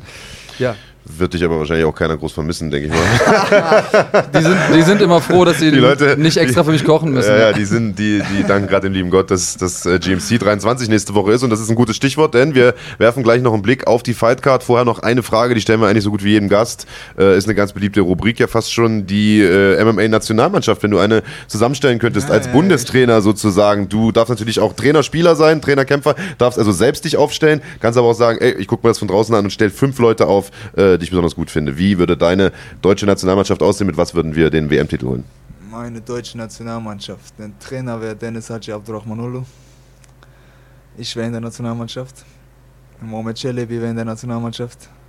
Kam Gair Bekov, Florian Kopic, sind vier. Nehmen wir mal von außerhalb. Und hm, das ist eine gute, gute Frage. Ich denke, Ozan Aslaner wäre noch in der Nationalmannschaft mit drin. Also starke Truppe, fast exklusiv äh, eine Fight Club Gelsenkirchen. Schrägstrich Westside Warriors äh, äh, Truppe. Also haben wir das auch abgehakt. Lasst uns äh, nochmal einen Blick werfen auf GMC 23, der große Jahresabschluss-Event. Nächste Woche Samstag geht es los um 19 Uhr in der König Pilsner Arena in Oberhausen. Das Ganze live auf runfighting.de. Ab 0 Uhr die Highlights, die Hauptkämpfe, Real Life auf Pro7 Max. Und der Kampfabend natürlich auch mit dir. Wie gesagt, vor heimischer Kulisse haben wir schon gesagt, aber das ist nicht der einzige sehenswerte Kampf. Und wir schauen mal hier, da haben wir die Karte, die werden wir jetzt mit dir gerne nochmal durchgehen. Kerim Engizek zum Beispiel, der Weltergewichtschampion von GMC, kehrt nach langer verletzungsbedingter Pause zurück, trifft auf einen erfahrenen Griechen, Leonardo Sinis, den Pitbull aus dem ja, mehr oder weniger Land, wo der Kollege Kanutakis seine Wurzeln hat. Also eigentlich müsstest du äh, das ja analysieren, denn ihr Griechen kennt euch ja untereinander alle, aber wir lassen dem Gast hier natürlich erstmal den, den Vortritt. Ja, genau, wir Griechen kennen uns alle. Genauso wie alle schwarze Leute sich immer kennen. Und Das hast, du, das hast du gesagt, lieber Andreas. Das hast du gesagt. Also da ist ganz dünnes Eis, da begebe ich nicht mit drauf. Ja, und ich habe nur deine Weiß Mentalität was- übersetzt. Ja, erzähl mal, Maurice. Also, Kerim Engizek kehrt zurück, immer ein Garant für spektakuläre Kämpfe. Was erwartest du von dem Kampf hier? Ja, Kerim Engizek, also wie, wie du schon gesagt hast, ist einer der wenigen, der, wo man sich vorher sicher sein kann, dass der Kampf spektakulär wird, dass das auf jeden Fall ein geiler Kampf wird. Ist lange verletzt gewesen, leider. Aber jetzt Oberhausen ist die beste äh, Station für ihn, für sein Comeback. Wird auch den Hauptkampf machen. Denk, ja, ist, auf- ist, ist der Hauptkampf. Guck noch mal ein bisschen, dass du das Mikrofon so. Ja. Den Gegner kenne ich nicht, aber hat eine sehr, sehr starke Bilanz. Ist, glaube ich, ich habe äh, Nummer 1 oder 3 in Griechenland, ich weiß nicht genau. So war das, glaube ich. Also, ja, was soll ich sagen? Kerim, ich denke, der wird den Kampf finishen. Ist immer für den Finish da in der letzten. Ich habe die Anfang, ich habe, als ich angefangen habe, Kerim zu gucken, das war so gegen äh, Abeku Abfull-Zeit und so weiter. Und ähm, Tim Richter und sowas, die Kämpfe, ich glaube GMC 6, 7 und so war das. Mhm. Da fand ich ihn nicht so stark wie jetzt. Also jetzt in den letzten Kämpfen hat er ja nur, nur Top-Leute gefinisht auch auch. Aus Frankreich gemacht, zwei ja. Stück. Ne? Also waren brutale Kämpfe. Also ist auf jeden Fall für ein Finish zu haben und hat ein Riesenpotenzial auf jeden Fall. Ja. Kerim ist äh, auf jeden Fall einer der Athleten, wo man merkt, dass er, sobald er sich wirklich komplett committed hat zum Sport, einfach nochmal einen Riesensprung gemacht hat. Vorher hat er das nicht so richtig ernst genommen, aber jetzt äh, ist er Vollblut-MMA-Kämpfer. Und ähm, der Bull gegen den Pitbull, ich glaube, das wird auf jeden Fall eine gute Sache. Und äh, ich glaube, da muss sich Sinis warm anziehen, denn ihm wird da einiges an Leder um die Ohren fliegen. Auf jeden Fall immer. Mal sehen, äh, ob er da stehen bleiben kann. Ja. Co-Main Event, leider Gottes muss man sagen, äh, nicht die Paarung, mit der wir viele Wochen lang geplant, gerechnet, auf die wir uns gefreut haben. Das den Stolzfuß sollte eigentlich Mittelgewichtschampion Christian Eckerlin herausfordern, der allerdings zurückziehen musste wegen einer Herzmuskelentzündung. Also auch äh, wirklich eine gefährliche Geschichte. Das kann richtig nach hinten losgehen. Da sind schon Leute dran gestorben. Dementsprechend an dieser Stelle natürlich gute Besserung an Christian Eckerlin. Wer den jungen Mann kennt, weiß, der zieht auch nicht zurück, äh, weil er Angst hat, keine Lust hat, sondern äh, da wird mit Sicherheit äh, tatsächlich was im Argen liegen. Dementsprechend hoffen wir, dich äh, dann 2020 gesund und munter wiederzusehen mit äh, der nächsten Titelverteidigung. Dustin Stolzfuß, der stand dann erstmal kurze Zeit ohne Gegner da. Das GMC Matchmaking hat dann den Raphael Javier aus dem Spitfire Gym im schönen Berlin gebucht äh, und der wird sich jetzt das den Stolzfuß stellen und hat, das sieht man auf den ersten Blick hier, was die Stats angeht, schon mal einen massiven Größenvorteil. 1,92 zu 1,80, also 12 Zentimeter Größenunterschied im Mittelgewicht. Das ist eine Hausnummer. Ja, auch von mir erstmal gute Besserung an Christian Eckerlin, mit sowas nicht zu spaßen. Also jeder, der denkt, dass der irgendwie also denkt wahrscheinlich niemand, der denkt, dass er nicht kämpfen wollte, der weiß, dass er das niemals machen würde. Der Junge lebt fürs Kämpfen. Aber jetzt hier zum Kampf, das ist ein Stolzfuß natürlich. Also wir haben ihn in Berlin gesehen gegen ähm, Jonas Bildstein. Auch ein Garant für harte Kämpfe auf jeden Fall. Kann viel einstecken und viel austeilen. Ist immer so. Also der, ich habe den ersten Mal da gesehen in Berlin. War ein super Kampf, ist natürlich jetzt für Jonas mit dem, mit dem Ausrutschen und so weiter ungl unglücklich gelaufen. Ich hätte gerne den Kampf bis zum Ende gesehen, wie der weitergelaufen wäre. Aber ja, sollte gegen Christian Eckerling kämpfen. Jetzt hat er einen neuen Gegner, ist auch immer schwierig. Also viele sagen immer, ja, der Gegner, der einspringt, der hat nur zwei Wochen Zeit oder eine Woche Zeit. Aber sich eine, ein, oder zwei Wochen vorher auf einem komplett, also ich denke mal, das wird ein komplett anderer äh, Kampftyp sein, auch von der Größe her und ist ja alles anders. Ist auch nicht einfach, sich ähm, kurz vorher auf einen anderen einzustellen. Deswegen, ich kenne ihn nicht, Rafael Javier. Aber ich denke mal, dass das denn, also das, was ich von Dustin Schulz gesehen habe, hat mich beeindruckt und ich denke, dass er das auf jeden Fall machen wird. Ich glaube, das sind die schwierigeren Kämpfe. Denn man hat sich auf eine Sa Sache eingestellt. Jetzt kommt da jemand, der wenig zu verlieren hat. Äh, Javier kommt auch mit einer ja, verhältnismäßig äh, ausgeglichenen Statistik daher. Die wenigsten Leute werden ihn jetzt hier als den großen Favoriten sehen. Und da kann er natürlich relativ entspannt aus der Underdog-Position heraus agieren. Und damit macht das äh, für Stolzfuß zu einem sehr, sehr gefährlichen Kampf. Denn der war jetzt hier im Titelgeschehen, im Titelrennen. Wenn der jetzt hier gegen einen äh, relativ Unbekannten, du hast jetzt gesagt, du kennst, kennst ihn nicht äh, aus vorherigen Kämpfen, verliert, dann ähm, ist das natürlich was, wo er auch eine extreme Fallhöhe hat. Und gleichzeitig für Rafael Javier die Möglichkeit, auf der einen Seite auch äh, seinem Mut zu danken, ähm, sich da in Szene zu setzen. Und wenn der jetzt Stolzfuß, Stolzfuß hier besiegt, dann werden die Leute über ihn Und- sprechen, dann kennen sie auch seinen Namen. Und ist dasselbe Gym. Ne? Also ist jetzt nicht so, dass die Leute, dass seine Trainer oder Teamkollegen im Stolzfuß nicht kennen würden. Die haben Christian auf ihn vorbereitet und ja, die kennen auf jeden Fall das in Stolzfuß und ich hatte auch noch was zu sagen, denke ich. Äh, Javier kommt Na, aus dem ach, Spitfire äh, ja. nicht, aus, Spirit, nicht aus dem Spirit. Spirit. Ja, ja, genau, hast du gerade. Spitfire war auch Top Gym, also in Berlin Spitfire. Auch nur Top Leute, deswegen, ich bin gespannt. Mal gucken. Ja, Grüße an Julia Dorni an der Stelle. Julia Ich Dorni war ein bisschen unzufrieden mit dem, was wir letztens über sie gesagt haben. Ich hoffe, dir geht's gut. Du bist, glaube ich, gerade im Training in äh, Brasilien. Und äh, wir freuen uns immer, jemanden aus dem Spitfire Gym zu sehen. Gucken wir mal, wie es im Co-Main Event wird. Und wir hoffen natürlich, du hast uns noch lieb, liebe Julia. Viel Erfolg, viel Spaß in Brasilien. Das hier wird auch ein Knaller. Nordin Asri ist da relativ kurzfristig eingesprungen. Der alte Haudegen will es nochmal wissen. Mit 40 Jahren stellt er sich hier Islam Kapilayev, dem 25-jährigen, der 25-jährigen Ringermaschine, muss man ja fast sagen. Also das wird auf jeden Fall auch ein sehr, sehr spannendes Duell. Nordin, der ältere, aber auch der deutlich erfahrenere mit fast 40 Kämpfen auf der Uhr. Wen hast du hier vorn? Boah, das ist ein. Äh, also vorher war das schon mit Osan Aslan gegen Islam Kapilaev ein Kampf, wo ich mich am meisten drauf gefreut habe mit. Das ist natürlich jetzt auch ein, ein krasses Ding. Islam habe ich ringen sehen vor kurzem, weil auch auf dem, Gra auf dem Grappling-Turnier war er in Frankfurt auch. Da haben wir ein bisschen gequatscht. Das ist Maschine, also physisch. Da war ja schon, das war, glaube ich jetzt, ist schon ein paar Wochen her und da war, da, da war er schon sehr, sehr gut drauf, körperlich und so, sehr gelassen, sehr relaxed und so weiter. Drei Niederlagen, aber jeder, der weiß, gegen wen er gekämpft hat, alles, der weiß von, also ich glaube, Vertgo eine, Hm.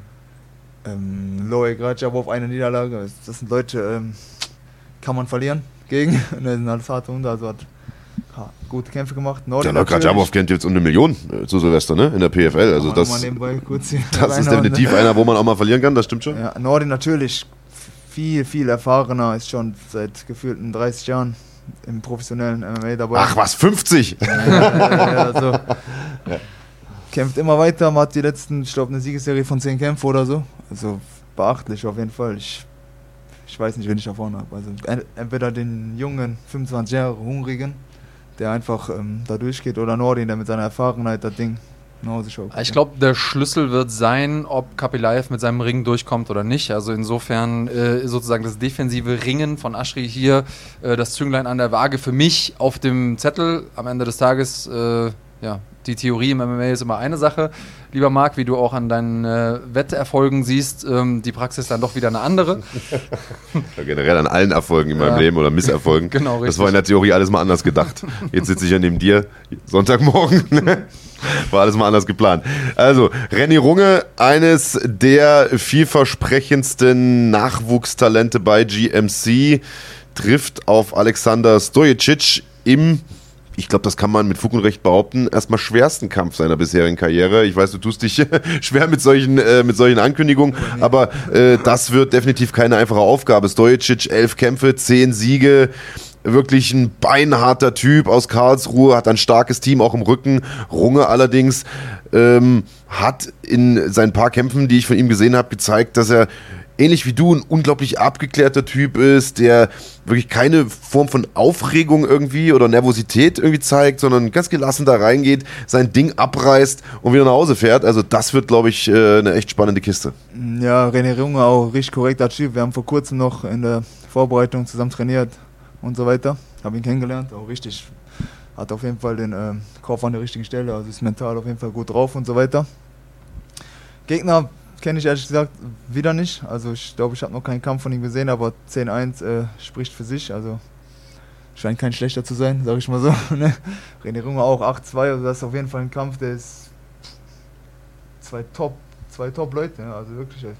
Was ich der René hat ja in äh, Köln gegen Mick Mokoyoko einen guten Sieg eingefahren, hat eine Bombenbilanz und ich denke, da können sich die äh, Zuschauer in Oberhausen auf jeden Fall auf einen Bombenkampf freuen. Ne? Ja, das ist sicherlich ein Kampf, auf den viele Augen gerücht, äh, gerichtet sein werden. Flying Uwe. Uwe Schüder bestreitet seinen zweiten Fight bei GMC. Wir haben ihn ja Anfang des Jahres gesehen in Hamburg vor voller Hütte. Da hat er ein erfolgreiches Debüt gegeben. Der Gegner damals noch überschaubar gewesen. Das geht auch in Ordnung für den ersten Kampf. Jetzt hat er hier mit Max Heine einen vor der Brust, der auf den ersten Blick jetzt nicht die beeindruckendste Bilanz hat, nämlich noch keinen Profikampf bestritten, aber hat ein paar Amateurduelle erfolgreich bestreiten können, kommt aus dem MMA Spirit, eines der besten Gyms Deutschlands. Und wir haben uns mit den Spirit-Jungs unterhalten, Andreas. Die haben gesagt, der hat richtig Bock, der ist richtig heiß. Wir haben mit Staredown gesehen bei GMC 22. Das war eine sehr, sehr intensive Kiste und ich glaube, der Heine, der wird es dem Flying Uwe richtig, richtig schwer machen. Das wird, glaube ich, ein spannender Kampf. Ja, und das wollen wir auch sehen. Also ich möchte nicht äh, sehen, dass Uwe Schüder hier durchmarschiert. Ich möchte auch keinen einfachen Kampf für Heine sehen, sondern ich möchte wirklich einen Kampf sehen, in dem beide getestet werden. Ähm, ich will keinen schnellen Knockout sehen, auch wenn viele Casual-Fans das immer ganz, ganz toll finden, sondern ähm, ich will wirklich hier MMA-Action sehen. Und äh, ja, ich bin bei dir. Natürlich war es okay für äh, Schüder im ersten Kampf da ähm, jemanden zu bekommen, wo man sagt, okay, der hat zwar Erfahrung, also er ist ein legitimer MMA-Kämpfer, aber das ist auch ein Kampf für Schüler, sich ein bisschen reinzufinden. Mit Heine haben wir jetzt jemanden, der mit sehr, sehr viel Vorschusslorbeeren kommt und äh, wo Schüler auch nochmal äh, zeigen muss, dass er auch einen Schritt weiter gehen kann und auch nochmal in der Competition einen Schritt weiter nach vorne gehen kann. Das ist auch sein Anspruch, glaube ich. Ich glaube nicht, dass er das hier nur so ein bisschen als Showcase macht, sondern der ist auch wirklich ernsthaft an dem Sport interessiert und auch äh, in dem Sport was zu erreichen das muss er hier nochmal beweisen und äh, muss da auch sozusagen den Hardcore-MMA-Fans zeigen, dass er mehr ist als nur das Internetphänomen. Ja, zwei, drei Schritte vielleicht sogar nach vorn gehen. Äh, also ich glaube, das wird wirklich eine, eine, schwierige Kiste gegen Max Heine, wenn man den Insidern, den Teamkollegen zumindest äh, glauben darf aus dem MMA Spirit, die da wirklich in den höchsten Tönen von Heine gesprochen haben. Der nächste Kampf, äh, ja, können wir drüber springen, ne? den, den will ja keiner sehen, glaube ich. Maurice Adolf gegen Alexander Wiens haben wir heute schon, äh, glaube ich, abgehakt, genug diskutiert. Deswegen, ähm, den wird es natürlich auch geben. Wie viele äh, Fans, wie viele Tickets hast du verkauft bei den Jungs? Wie viele werden da für dich an der Halle sein? Sicherlich einige, kann ich mir vorstellen. Die meisten. Die meisten. Also 5000 Tickets schon verkauft, ne? Das äh, vielleicht schon mal als Info. Die Halle wird brechend voll sein. Äh, da werden noch mal ein paar dazukommen am Kampfabend. Also sichert euch die Tickets am besten rechtzeitig. Es gibt noch ein paar auf Eventim und unterstützt Maurice Adolf und alle anderen auf der Card. Also die Halle wird wahrscheinlich äh, ja, wie eine Wand hinter dir stehen, denke ich. Erstmal die Waage. Wie gesagt, nächsten Freitag im Zentrum, 15 Uhr. Wer was äh, Spektakuläres sehen will, was, was eine Waage angeht, soll da hinkommen. Im schönsten Kaufhaus auf jeden Fall. Und äh, Zuschauer in der Halle, ich, ich kann es gar nicht, also ich kann es gar nicht erwarten. Das wird krank, wirklich. Also, du wirst auf jeden Fall Heimvorteil haben. Bedeutet dir das was? Hörst du das überhaupt, wenn du im Cage bist? Bekommst du irgendwas mit ich davon? Alles, ja. Ich bin jemand, ich höre alles im Cage. Ich höre jede einzelne Stimme von. Ich kann jede Stimme raushören. Ich höre alles von gegnerischen Trainer, mein Trainer und ich kann jede Stimme jedem zuordnen in dem Moment. Ich sehe auch jedem vom Cage aus, wenn ich mal so durch die Gitter gucke oder so. Also lohnt es sich, dir zu winken? Äh, auf jeden Fall, ja. Nein, also auf jeden Fall Heimvorteil. Ich freue mich übertrieben auf Oberhausen. Ich wohne ja da, ich wohne zwei, drei Minuten, Autominuten von der Halle entfernt und da werden ganz Oberhausen, Duisburg und alle meine Leute und ich weiß gar nicht, wie viele Tickets ich verkauft habe an Leute, die ich nicht kenne, über Instagram und an, an Leute, die von ganz, aus ganz anderen Bundesländern kommen. Also mhm. es wird krank. Ich freue mich auf jeden Fall. Ich äh, bedanke mich jetzt schon mal bei allen, allen, die für mich kommen werden wird also, ihr kommt auf jeden Fall auf eure Kosten. Ihr habt einen Stairdown gehabt bei GMC 22, da wurde es auch ein bisschen deutlicher. Alexander Wiens hat dich da ein bisschen beleidigt. Ist das was, was da ein bisschen Öl ins Feuer gießt oder ist dir sowas wurscht? Nein, nein, also. auf zu lachen. Ja, was heißt beleidigt? Ja, also war ein interessanter Stairdown, ich hab's genossen, so war cool, aber nein, der, der hat am, am Ende ein bisschen wie so eine verkrampfte Bitch reagiert, finde ich. nein, weil es ist ich habe hab noch nie jemanden beleidigt, so weißt du, aber Leute, so reagieren Leute, die mit Fakten nicht umgehen können. Die wissen, dass es Fakt ist, aber das kratzt die irgendwo, weißt du. Und dann, und dann kommen die kommt genau sowas bei raus. Aber war, war amüsant, ja. Okay, also in äh, etwas weniger als einer Woche könnte es dann ja tatsächlich im äh, Cage klären. Das hier wird auch ein richtiger Banger. Duelle Mittelgewicht, erfahrene Haudegen. Rafa Levon bekommt zu tun mit Nihat Nasufovic, der in seinem letzten Kampf ja Mittelgewichtschampion äh, Christian Eckerlin gefordert hat, mit dem fünf Runden gegangen ist. Also das wird auf jeden Fall auch ein richtiger Knaller. Levon selbst ja auch ehemaliger Titelherausforderer gewesen. Ähm, hat Schlachten geschlagen gegen Abu Azaitar, gegen Kerim Engizek, gegen die größten der Großen äh, aus den German Top Ten, damals noch im Weltergewicht. Also das wird auf jeden Fall auch ein richtiger Knaller und einen Kollegen, den wir dieses Jahr schon zweimal gesehen haben bei GMC. Den werden wir auch ein drittes Mal sehen. Zum Jahresabschluss darf er nicht fehlen. Matt Max Koga ist am Start und bekommt es zu tun mit Roman Avdal aus Russland. Ja, Max Koga eigentlich immer Garant für gute Kämpfe, ne? Max Koga, also gefühlt äh, habe ich den das ganze Jahr jetzt gesehen auf Veranstaltungen. Ja, gefühlt auf jeder GMC. Ja, ja. Ich habe alle zwei Monate momentan am Kämpfen. Ist auch gut so, also auf jeden Fall, so welche Leute braucht GMC. Ist ein Top-Mann, hat überall gekämpft, international und so auch. Also ich freue mich drauf, immer ein Garant für schöne Kämpfe, also schönes MMA. Weißt du, bewegt sich gut und Spirit Ja. allgemein, die Leute sind ja, jeder der Spirit kennt, weiß, die machen da einen sehr, sehr, sehr guten Job. Roman Afzal, man wird sehen, sieht aus wie ein Russe, ein harter Russe auf jeden Fall, wird bestimmt nicht einfach. Bilanz ist auch gut, also erfahren. 20 Pro-Kämpfe, heißt doch, heißt schon was. Koga, ja, 27. Ja, ist auch körperlich größer, körperlich imposanter, wird also nicht Aber ist einfach Ein, ist ein Catchweight-Kampf, okay, ja. ja. Nicht einfach für Koga. Und an der Stelle vielleicht auch noch der Hinweis: Es gibt äh, auf Run Fighting eine sehr, sehr interessante Doku über Max Koga, sein Leben, sein Aufwachsen im Frankfurter Bahnhofsviertel. Hat ja nicht die einfachste Kindheit, eine sehr, sehr ich sag mal, interessante, eine etwas andere Kindheit gehabt, sagen wir es mal so. Die Koga Mad Max oder Ich bin Mad Max Koga, die gab es bisher nur exklusiv auf runfighting.de zu sehen. Heute Abend 18 Uhr wird das Ganze for free auf YouTube veröffentlicht. Also schaut mal rein auf den YouTube-Kanal von runfighting.de, schaut euch das Ding an, geht eine knappe Stunde und ist tatsächlich absolut sehenswert. Also das ein netter Einblick ins Leben von Max Koga, einem der besten Federgewichtler Deutschlands. Dieser Kampf hier wird nachgeholt, sollte eigentlich in Hamburg stattfinden, hat dann aus verschiedenen Gründen nicht geklappt. Erhan Kartal bekommt es zu tun mit Christian Jungfurt und so viel, glaube ich, kann man vorher schon versprechen, da wird das Leder fliegen, da wird geballert, was das Zeug hält. Auf jeden Fall, das wird, glaube ich, ein Kampf, wo Knockout garantiert ist, denke ich. Auf jeden Fall. Also, wir haben Jung, Christian Jung wird ja gesehen in München, glaube ich, mit einem guten K.O. Jan Kartal ist auch also immer für brutale Kämpfe da, auf jeden Fall 9-0 gegen 6-1 und Scheiße, das optisch auch bringt der Kampf viel her, finde ich. Ja. Also man hat Bock, wenn man nur, wenn man die beiden Kämpfer gar nicht kennt, nur die äh, Fight-Card hier sieht, dann hat man einfach Bock auf den Kampf und weiß, da wird es auf jeden Fall zur Sache gehen. Ne? Ja, und wenn man sie schon mal kämpfen gesehen hat, dann hat man noch mehr dann Bock. Hat man noch mehr Bock. Ne? Äh, wir haben außerdem noch hier Rassan Muhareb gegen Mohamed Chelebi auf der Karte. Chelebi. Und den hast du ja heute in den höchsten Tönen schon gelobt. Erzähl mal ein bisschen, du hast da Insider-Einblicke in die Vorbereitung von Chelebi, ist dein Trainingskollege. Wie ist der drauf? Wie wird der Kampf ablaufen? Ja, wir trainieren ja zusammen, also ist mein Teamkollege, trainieren tagtäglich zusammen. Mohamed ist in einer super, super Verfassung, hat sich, pff, hat einen ähm, allgemein in allen Aspekten vom MMA so einen riesen Schritt gemacht, seit der wirklich, also tagtäglich, also, also bei uns ist und wir halt wirklich diese zwei, drei Einheiten am Tag machen. Wir geben uns gegenseitig sehr, sehr viel. Ja, und das ist auf jeden Fall, also man wird einen Mohamed, man hat in Köln schon einen, von der Bewegung her einen Mohamed Chelebi gesehen, den man vorher noch nie gesehen hat, so.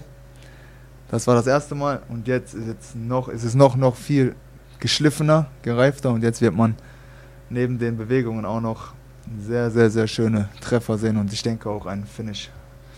Er sollte hier auf jeden Fall der ähm, Favorit sein in dem Kampf, klar. Auf jeden Fall. Und ein Kampf, der durchaus das Potenzial hat, der absolute Showstealer des Abends zu werden, ist dieses Duell hier, ein Kampf im Federgewicht. Can Aslan, er bekommt es zu tun mit Nico Serbesis, der in Berlin im Juni erst äh, ein Comeback gegeben hat nach relativ langer Auszeit. Ein beeindruckendes Comeback gegen Felix Schiffert und nun mit Can Aslan, der das nächste Brett vorgesetzt bekommt. Also auch das definitiv ein Kampf, der es lohnt ist, äh, der es lohnt, sozusagen eine Eintrittskarte zu kaufen für GMC 23. Nur Hauptkämpfe. Nur Hauptkämpfe top to bottom, das kann man, glaube ich, so sagen. Ich fasse das Ganze nochmal kurz zusammen. Also Tickets gibt es noch auf eventim.de. Wer es nicht schafft nach Oberhausen, schämt euch, aber ihr könnt euch das Ganze natürlich auch zu Hause anschauen. Auf runfighting.de ab 19 Uhr geht es los. Da gibt es den kompletten Event live.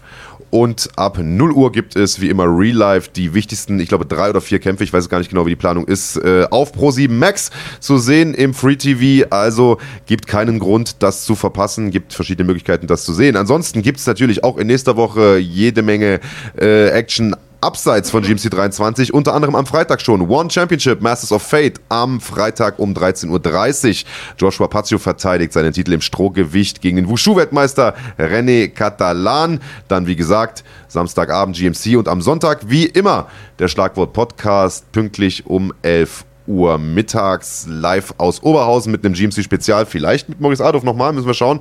Wir gucken. Ja, wir gucken einfach mal, wie äh, sich das da ergibt. Wir werden da live aus dem Hotel senden. Ihr bekommt dann die äh, besten, die spektakulärsten Kämpfer nochmal vor die Kamera. Ansonsten, Maurice, muss ich mich bedanken, will ich mich bedanken bei dir, dass du heute da warst. Wie gesagt, nochmal fünf, sechs Tage vor deinem großen Kampf. Ich finde, ähm, du bist dir super sympathisch rübergekommen. Ich stimme mit vielen Sachen, die du sagst, überein. Ähm, ich glaube, du konntest auch einigen Hatern, einigen Kritikern äh, zeigen, was da für eine Person hinter dir steckt. Du bist ein reflektierter Typ, du trainierst fleißig, du polarisierst, das gehört aber, glaube ich, auch dazu. Und und ich sag mal, Klappern gehört zum Geschäft.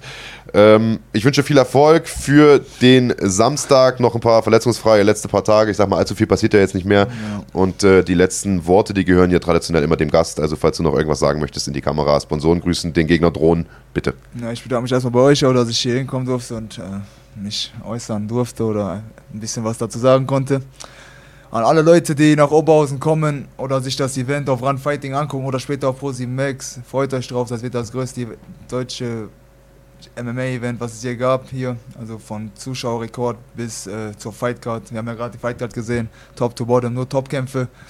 Ich verspreche euch auf jeden Fall eine heftige Veranstaltung, heftige Kämpfe.